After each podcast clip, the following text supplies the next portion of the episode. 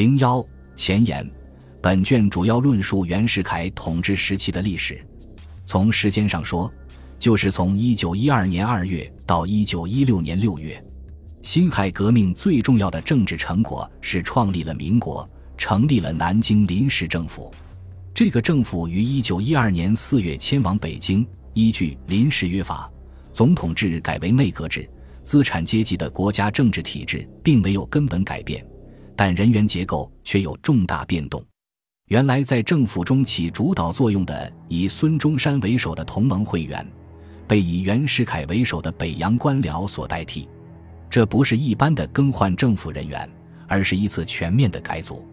表面上，改组是通过合法选举进行的，还带有中国古代仪仗天下的色彩。实际上，这是帝国主义列强和北洋集团一连串政治阴谋活动和兵变暴乱的结果。从效果看，它起到了反革命政变的作用。政府的性质是由掌握政府权力的主导集团的阶级属性决定的。主导集团改变，政府的性质也随之发生变化。袁世凯北洋集团的当权，就标志着大地主和官僚资产阶级联合在中国统治的开始。所以，我们把这一事件作为中华民国史第一卷的结束和北洋军阀统治时期的开端。从明初的社会全貌来看，维护帝国主义利益和代表封建势力的北洋集团。在政治上处于统治地位，他们凭借北洋军的实力掌握中央政柄，在解决重大政治难题时，他们常常不使用政治手段，而是直接利用军队做工具，镇压人民，排除异己，以达到他们的政治目的。在封建专制时代，毫无民主可言，在军阀政治的高压下，人民无权和官僚擅权的情形依然如故。对北洋集团荼毒社会、祸国殃民的罪行，本书使用了较多的篇幅加以揭露和鞭笞。作为一种特殊统治形式的军阀政治，并非一开始就以完备的形态出现。随着民初社会阶级矛盾的不断激化，它的特征才愈来愈明显。袁世凯的上台不同于改朝换代，与欧美国家总统更替也不一样。他之所以能出任大总统，主要是因为他掌握着一支军队，北洋政府的内外政策不仅与南京临时政府有根本区别，与晚清政府也有不少差异。特别是在北京临时政府阶段，不仅仍保留着资产阶级民主政府的形式，更重要的是一些同盟会领导人直接参加了政府的工作。唐绍仪内阁期间，除总统府由袁世凯亲自控制外，内阁各部基本上是北洋集团和同盟会平分秋色。总理唐绍仪虽然出身北洋派，但他加入了同盟会，并试图找到一种北洋集团和同盟会两大政治势力都能接受的政策。事实上，这种政策是很难找到的，所以唐内阁不满一百天便夭折了。在北迁后的临时参议院里，尽管清末立宪派势力有明显的扩张。但同盟会仍占优势，所以从控制政府的派别分析，北京临时政府还不是北洋集团独占的政府，而是北洋集团占主导地位的联合政府。这个政府的过渡性质是十分明显的。同时，我们注意到，由于清政府的倾覆和临时政府的存在，封建专制势力的政治思想统治已不可能像清朝那样严密，而有了某些松动。就政党而言，清政府市政党为洪水猛兽，严禁人民结社组党，因此除中国同盟会等秘密团体外，公开的党派是无法存在的。但民国元二年间，全国各地出现了上百个党会团体，其中有政治纲领的就有三十多个。在五光十色的党派团体中，首屈一指的是有光荣革命历史的同盟会。一九一二年八月，他联合四个小党改组为国民党。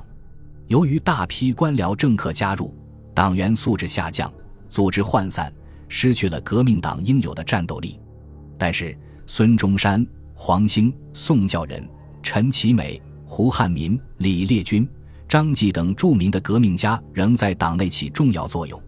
这个党虽然也有少数人关注议会外的斗争和保持地方实力，但绝大多数领导人都试图通过议会和平手段制定宪法，在资产阶级民主政治的基础上实现统一，置国家于富强。其次，是以清末立宪派为核心的共和党和民主党。一九一三年五月，这两个党合并为进步党，其主要领导人有梁启超。汤化龙、林长民等，此外还有统一党、中国社会党等，名目繁多，不胜枚举。在这些党派的领导人中，有资产阶级和小资产阶级知识分子，有实业界头面人物，也有旧官僚和投机政客。他们的政治品格虽有高下之别，但都以拥护或标榜拥护共和为宗旨。这表明。人们参加政治生活的积极性普遍高涨，对建设共和国抱着美好的幻想。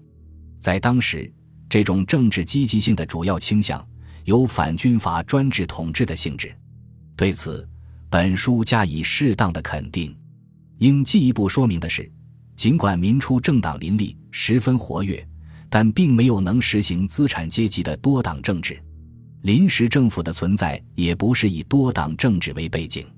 多党政治是近代资产阶级实现本阶级统治的一种形式。在内阁制的国家里，多党政治以政党轮流控制国会多数和组织内阁为前提。国民党和进步党虽然在国会中有左右论坛的力量，但谁也没有掌握过内阁实权。何况当时中央政府的政治重心根本就不在内阁，而始终在袁世凯的总统府，所以。国民党人和进步党人关于两党政治的设想和宣传，都只能是纸上谈兵。国民党人为追求政党内阁所做的巨大努力，以宋教仁惨遭暗杀而告终。历史证明，在半殖民地半封建的社会条件下，资产阶级政党政治的道路是行不通的。北京临时政府之所以暂时以联合政府的形式存在，是多种原因造成的。其中最重要的原因，无疑是南北政治和军事的严重对峙。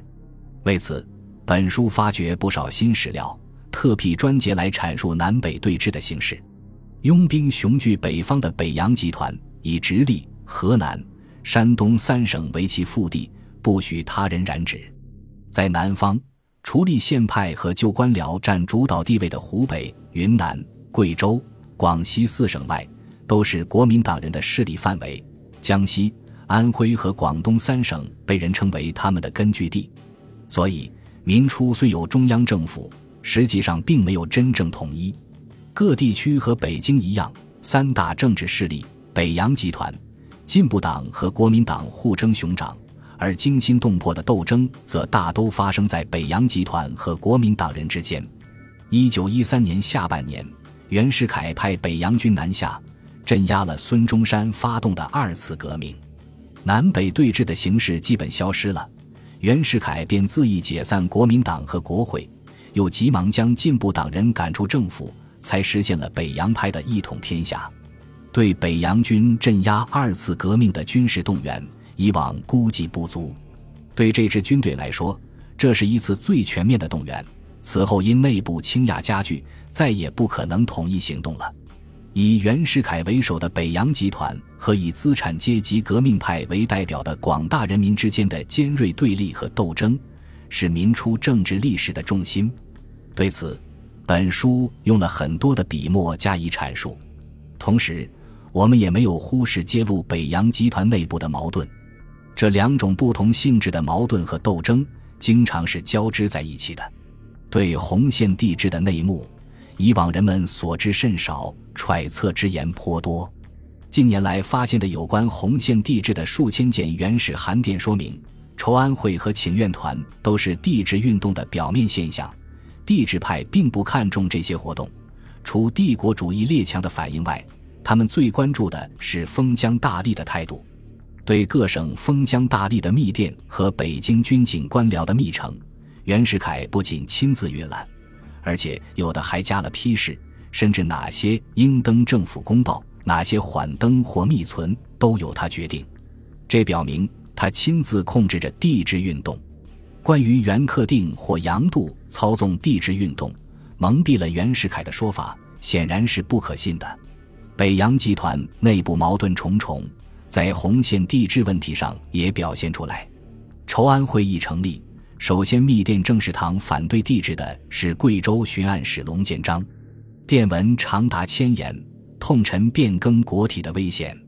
接着，直隶将军朱家宝要求先办好外交，再行改制。他说：“友邦一日不承认，国事一日不定。”更引起袁世凯不安的是，拥兵坐镇江淮的江苏将军冯国璋和长江巡阅使张勋都迟迟不肯上书劝进。由于段芝贵等人一再密电催促，他们才联名密电正式堂，说应由国务卿徐世昌定稿领衔推戴。云南将军唐继尧和广西将军陆荣廷对冯、张密电均表示赞同。这些封疆大吏对帝制采取反对或暧昧的推脱态度，目的虽不尽相同，但普遍不满则是非常明显的。徐世昌觉察到事态的严重性，不仅未敢领衔劝进，反而决然辞职脱身，这是帝制运动一再拖延的重要原因之一。对前世从未记载过的这些内情，本书做了较详细的揭露。护国战争是民初的重大事件，这场战争是以梁启超为首的进步党人，在孙中山领导的中华革命党和全国各阶层人民反袁反帝制斗争的推动下，联合一部分国民党人和西南地方势力共同发动的。进步党人是资产阶级保守势力的代表。与国民党人一样，他们也主张实行宪政，但由于现实利益的冲突和清末结下的夙愿，使他们经常站在北洋集团一边，攻击国民党人，而试图依靠袁世凯的开明专制来达到宪政的目的。在民初的政争中，他们留下了极不光彩的记录。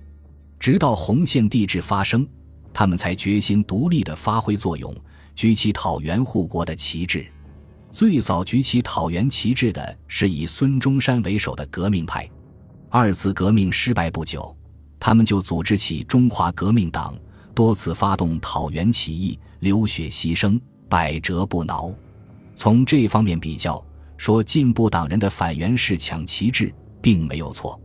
然而，从当时的阶级斗争形势分析，进步党人从拥袁到反袁，并不单纯是策略手段的变化。